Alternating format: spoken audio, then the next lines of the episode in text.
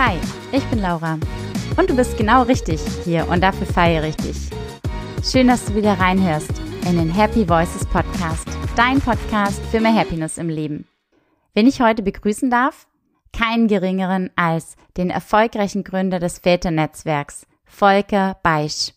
Mit ihm spreche ich über die Entwicklungen während der Corona-Pandemie, warum es nicht mehr nur um Väter, sondern insbesondere mehr um die Partnerschaft geht, um Verständnis, was das Samensehen mit dem Glücklichsein zu tun hat und wie er Vereinbarkeit lebt. Achso, ich sollte antworten. so ein Klassiker. So. Ja, mach nochmal. Genau, wir starten direkt ins Gespräch. Klasse. Hi, liebe Volker, schön, dass ich dich heute im Happy Voices Podcast begrüßen darf. Hallo Laura, freut mich auch. Hi, ja, warum habe ich dich eingeladen? Ich äh, verfolge dich ja quasi wie vielleicht auch viele andere schon längere Zeit, auch insbesondere natürlich auf LinkedIn, daher kennen wir uns. Und ich stehe ein Stück weit auch für das Thema Vereinbarkeit, Familie, Beruf. Ähm, live nenne ich es ja auch, also Genau. Und du bist da auch seit vielen, vielen Jahren engagiert mit deinem Väternetzwerk. Erzähl doch mal, was macht dich da aktuell gerade im Kontext Väternetzwerk besonders happy? Was, was feierst du gerade für kleine Erfolge?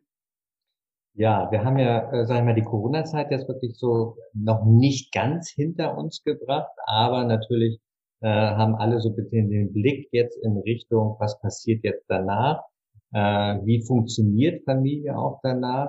Wir haben ja schon eine stressige Zeit, jetzt sag ich mal, als Väter, Mütter mit Kindern, besonders Kleinkindern oder auch besonders die Alleinerziehenden gehabt. Aber es äh, sieht so im Moment aus, als wenn wirklich auch die Corona-Zeit dazu geführt hat, dass viele Paare sich auch neu organisiert haben, dass viele Paare auch, auch Väter ihre, ihr Thema Familie neu priorisiert haben. Und das macht mich happy, weil ähm, das hat einen Schub gebracht. Wir haben auch gesehen oder wir sehen täglich quasi, dass wirklich immer mehr Unternehmen das Thema Väter auch wirklich priorisieren, auch wirklich ernst nehmen.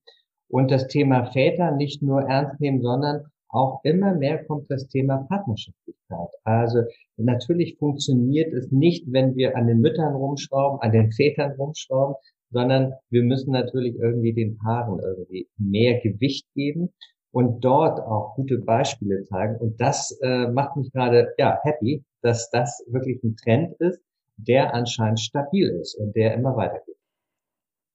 Du hast es im Vorgespräch auch ein Stück weit formuliert als jetzt kommen die Fäden so langsam zusammen, ähm, irgendwie eins fügt sich zum anderen.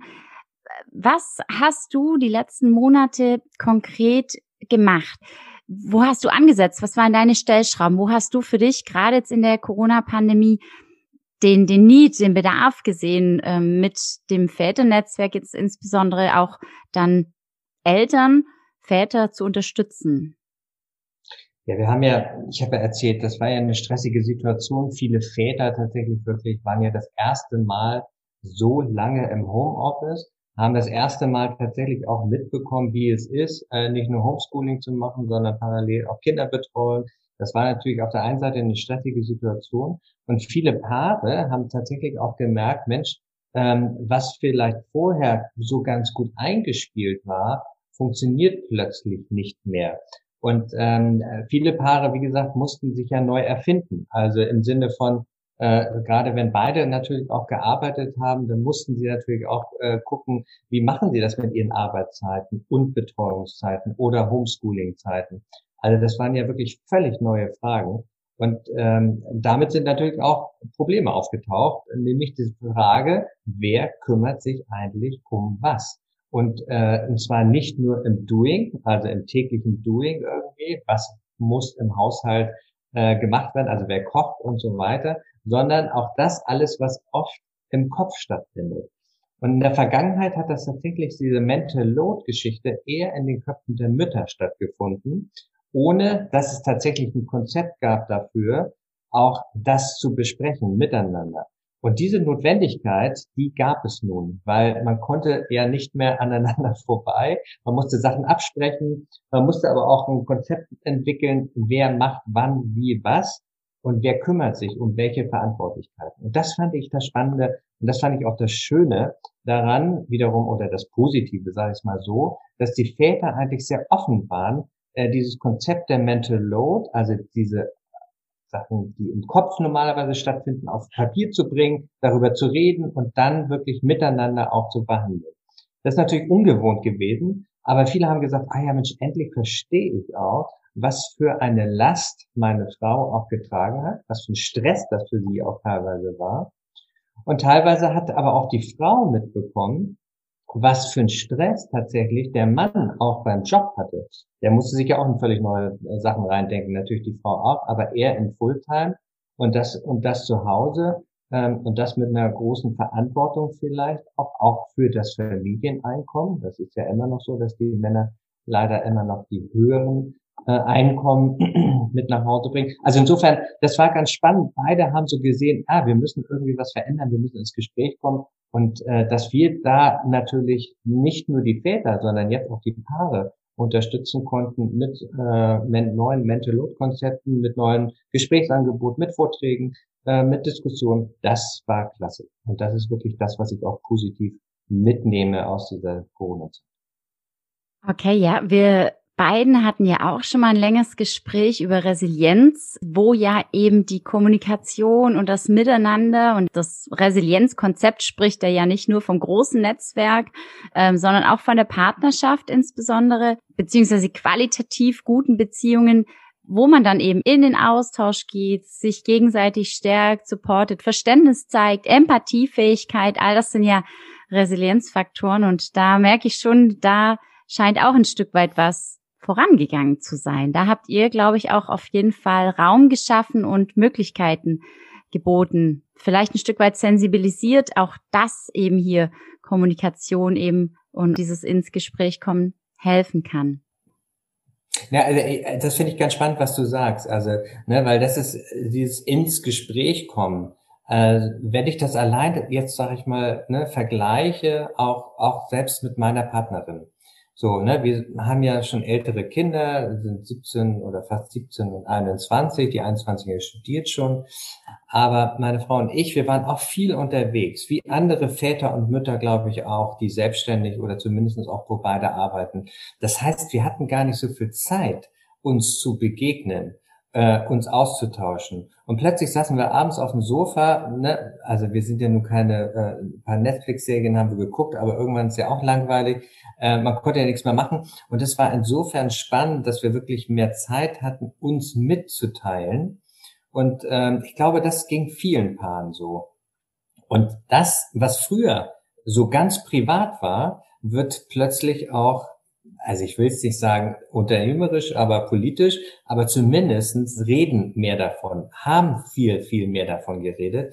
Und klar, und ich sage ja auch immer, wir sind diejenigen, die Räume anbieten in den Unternehmen, damit Väter auch die Möglichkeit haben, darüber zu reden, weil Frauen reden überall, in Anführungszeichen darüber. Ob es, sag ich mal, auf dem Spielplatz ist oder in der Kantine oder vielleicht auch informell im Meeting. Ähm, das heißt, da ist schon, gibt schon Unterschied, ne? wie du sagst, auch zwischen Männer und Frauen. Und ich glaube, da können wir auf der einen Seite von den Frauen oder von den Müttern auch lernen und auf der anderen Seite aber auch braucht es was Eigenes. Und dieses eigene, das glaube ich, äh, kreieren wir mit unserem Väternetzwerk beziehungsweise mit unseren Veranstaltungen auch. Wenn du jetzt so ein Stück weit zurückdenkst an die letzten Monate, vielleicht aber auch Jahre, wer weiß. Die letzten Monate waren alles andere als normal, sage ich mal, oder fast jetzt schon ja einige viele Monate. Aber vielleicht gab es auch in den letzten Jahren etwas. Ähm, dein Väternetzwerk ist unheimlich sinnvoll, gewinnbringend, ähm, in der Zwischenzeit auch wahnsinnig wichtig geworden, habe ich so das Gefühl hier in Deutschland. Vielleicht ja auch schon darüber hinaus. Gab es aber denn auch mal ein Moment, eine Situation, eine Phase, wo, wo du irgendwie, ähm, ja, wo es dir nicht ganz so gut ging, wo du nicht ganz so zuversichtlich, optimistisch, zufrieden, happy wie heute warst?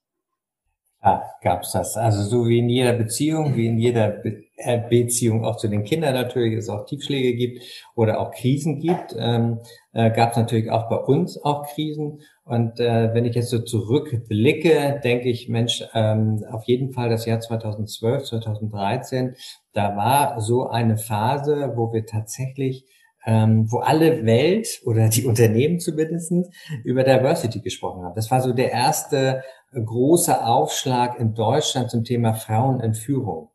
Und das war aber auch ein, ähm, eine Zeit, wo wir gestartet sind und wo wir gesagt haben, hey, natürlich ist Diversity wichtig und Frauen in Führung ist auch wichtig. Aber auch dafür braucht es natürlich einen Kulturwandel, einen Change im, äh, für die Väter.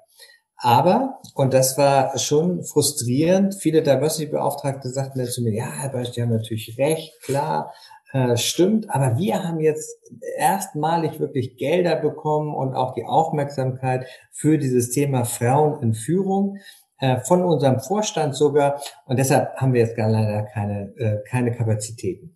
Und da dachte ich, was für ein Frust irgendwie. Und da haben wir echt das erste Mal auch gedacht, oh ja, vielleicht war ich schon wieder zu früh mit meinem Thema. Ähm, und ich habe aber dann glücklicherweise, wir haben dann ein bisschen reduziert, haben auch Leute entlassen müssen, aber wir haben durchgehalten. Wir sind halt dran geblieben. So, das kennzeichnet mich, glaube ich, auch als Menschen ähm, und uns als Organisation. Wenn man 20 Jahre tatsächlich sich mit diesem Thema auseinandersetzt, dann zeugt das ja schon von eher einem Marathonläufer als einem Sprint.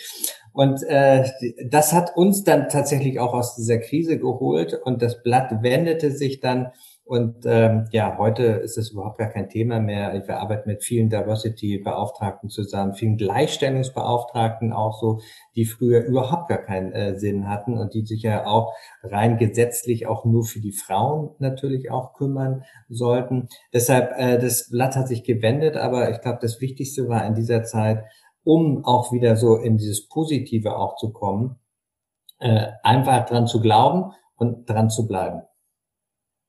Ja, vielleicht warst du einfach wirklich zu früh dran mit dem Thema, wer weiß. Ja, genau. Ja, ja, ist ja häufig mit mhm. Innovationen so, dass, dass die unheimlich gut sind und äh, the time is now, würde ich sagen. Also im Moment ähm, merkt man, auch ich, wenn ich mich so umschaue, doch immer mehr Offenheit, auch von seitens der Männer, immer mehr ja, Entstigmatisierung auch ein Stück weit, dass sie sich selbst auch nicht ähm, beschränken auf, was ist ein erfolgreicher Mann.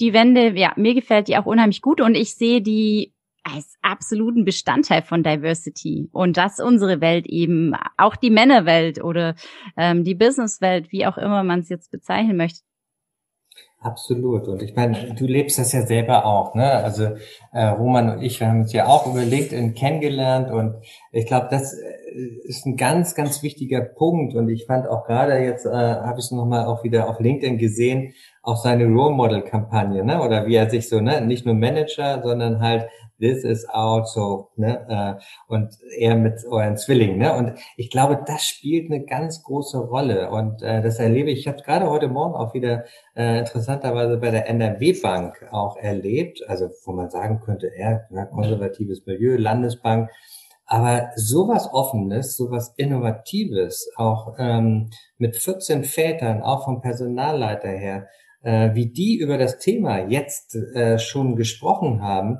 wo ich denke, wow, also vor ja, drei, vier Jahren wäre, hätte ich mir das wirklich nicht zu träumen gewagt. So und das ist, glaube ich, auch das, was äh, mich tatsächlich leitet und mich natürlich auch immer wieder erfüllt, wenn ich merke, Mensch, äh, die sind auf dem Weg, äh, was es eigentlich nur braucht, sie miteinander ins Gespräch zu bringen, die Väter, sich zu zeigen und dass die Unternehmen natürlich auch den Mut haben, wirklich sie sichtbar zu machen und damit auch die Kultur zu verändern. Und natürlich, mein äh, Roman ist ja auch äh, Führungskraft, ne? Es ist natürlich extrem wichtig, dass besonders da auch gerade die Führungskräfte mit gutem Beispiel auch vorangehen. Du sagst es. Und ich habe jetzt so das Gefühl, wenn du über den heutigen Tag gerade sprichst, was dir heute so widerfahren ist oder so diese Erfolgserlebnisse auch, Ist das das, was dich auch am Ende des Tages glücklich macht? Oder wie sieht für dich eigentlich so ein glücklicher Tag aus? Wann bist du im inneren Frieden mit dir? Ja, das, äh, also genau wie der heutige Tag eigentlich verlaufen ist, der spiegelt das wirklich wieder, wo ich auch persönlich sage, dafür stehe ich jeden Morgen gerne auf. Ähm, dass ich wirklich in Gesichter gucke, in Vätergesichter, die wirklich mit Begeisterung, auch mit äh, auch ja, emotionaler Tiefe auch von ihrer Elternzeit erzählen, von den Begegnungen auch, was sie wichtig finden, warum sie sich engagieren, aber auch von Personalleitern, die das Thema erkannt haben, die das Thema natürlich nochmal ganz anders triggern, ganz anders weiterleiten können. Dann hatte ich jetzt äh, vor unserem äh, Gespräch nochmal ein Gespräch mit der Agentur, die auf mich zugekommen äh, sind und ein Buch mit mir schreiben wollen oder ein Verlag ein Buch schreiben wollen. Also äh, wo ich merke, wow, das Thema ist wirklich, das geht auf gerade. Also es ist wie wirklich, als wenn ich den Samen tatsächlich die letzten Jahre auch gesät habe und ich habe relativ viel gesät.